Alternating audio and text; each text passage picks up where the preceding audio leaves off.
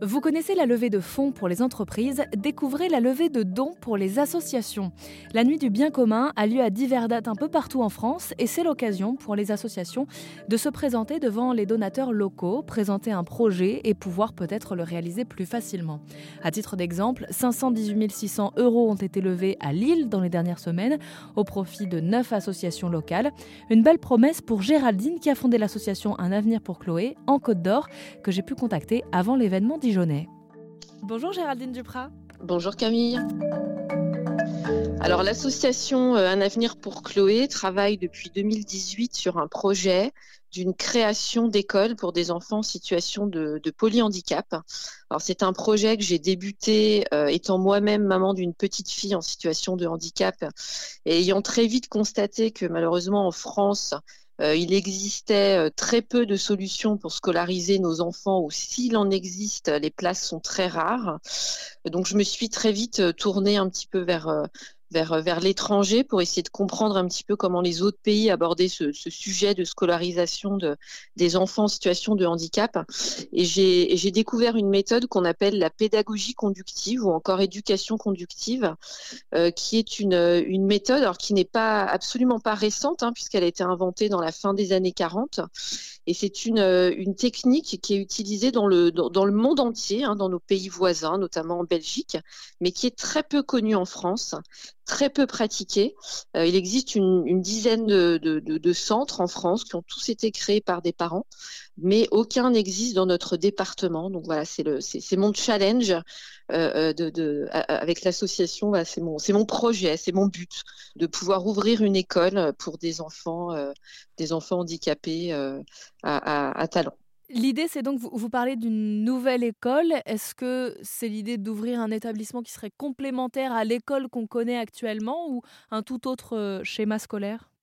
Alors, ce que nous souhaiterions proposer, c'est une scolarité partagée. Voilà, on, ne veut pas euh, que les enfants fréquentent cinq jours sur cinq notre centre d'éducation conductif, hein, donc CEC, centre d'éducation conductif, euh, puisque l'inclusion nous semble primordiale euh, donc euh, les enfants, euh, on, appellera ça voilà une scolarité partagée. Ils, fréquenteront donc le CEC e une partie de la semaine et les autres jours de la semaine seront accueillis dans leur école de secteur.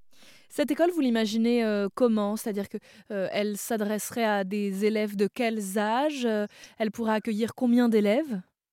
Alors, nous allons accueillir des enfants âgés entre 3 et 12 ans. Euh, nous aurons pour cela donc deux groupes d'enfants, les groupes entre guillemets des petits de 3 à 6 ans, et puis un groupe d'enfants plus âgés de 7 à 12 ans. Donc c'est des enfants euh, qui seront accueillis sur toute la journée, qui auront un, rythme scolaire euh, classique, hein, à savoir voilà des horaires de, des horaires d'école, des horaires classiques avec un calendrier de vacances scolaires classiques.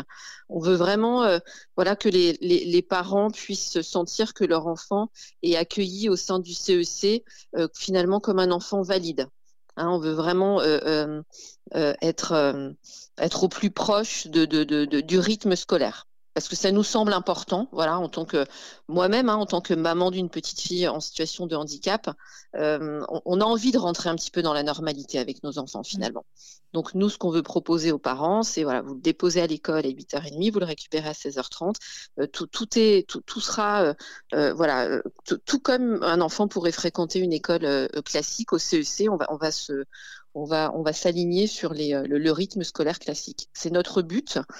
Euh, alors malheureusement, pour l'instant, euh, on ne peut pas fonctionner sur un rythme scolaire classique parce qu'évidemment, cela a un coût. Et pour l'instant, nous n'avons pas de, financement public. Alors jusqu'à présent, nous proposons aux familles des, des stages.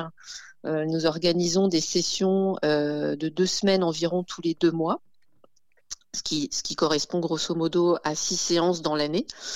Euh, mais pour l'instant, voilà, nous ne fonctionnons que sur de la générosité, enfin que sur des dons euh, euh, d'entreprises, mécénat, et puis sur la générosité évidemment des, des particuliers qui nous aident beaucoup.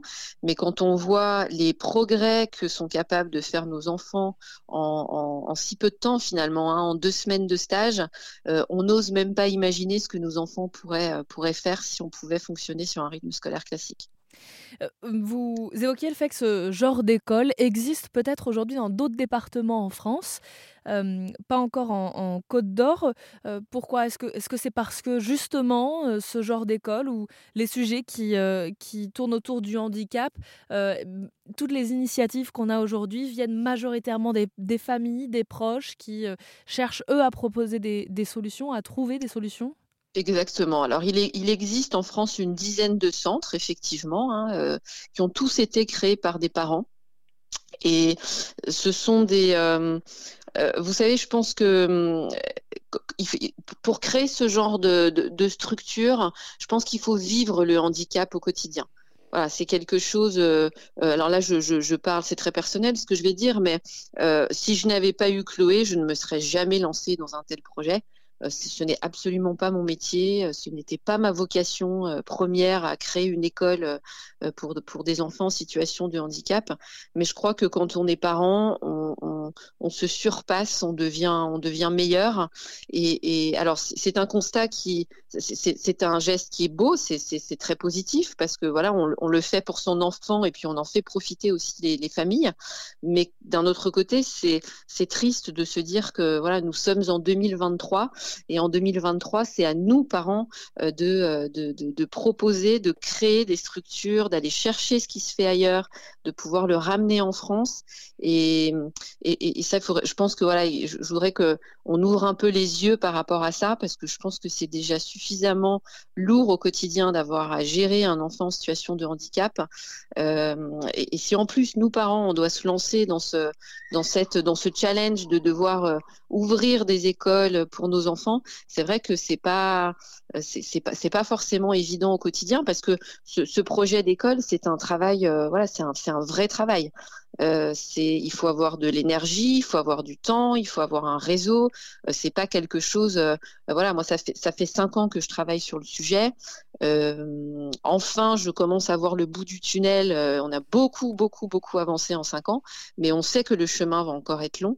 Et, et donc c'est un travail qui, qui, est, qui, qui, est très important, mais qu'on fait bien évidemment avec plaisir, surtout quand on voit les progrès des enfants. Pour moi, ça c'est la meilleure des récompenses. Que j'aimerais dire et, et qui me semble important, c'est que nous avons, euh, nous avons commencé nos activités en 2020 avec cinq enfants. Et je suis quand même très fière, et j'aime bien le dire parce que je, suis quand même très fière de dire que euh, nous terminons l'année 2023 avec 33 enfants accueillis. Voilà.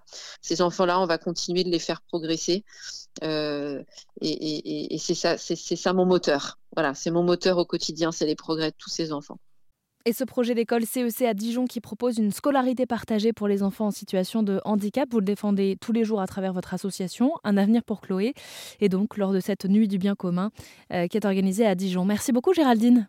Je vous en prie, merci à vous. Et si vous souhaitez en savoir plus sur la nuit du bien commun, n'hésitez pas à vous rendre sur rzn.fr.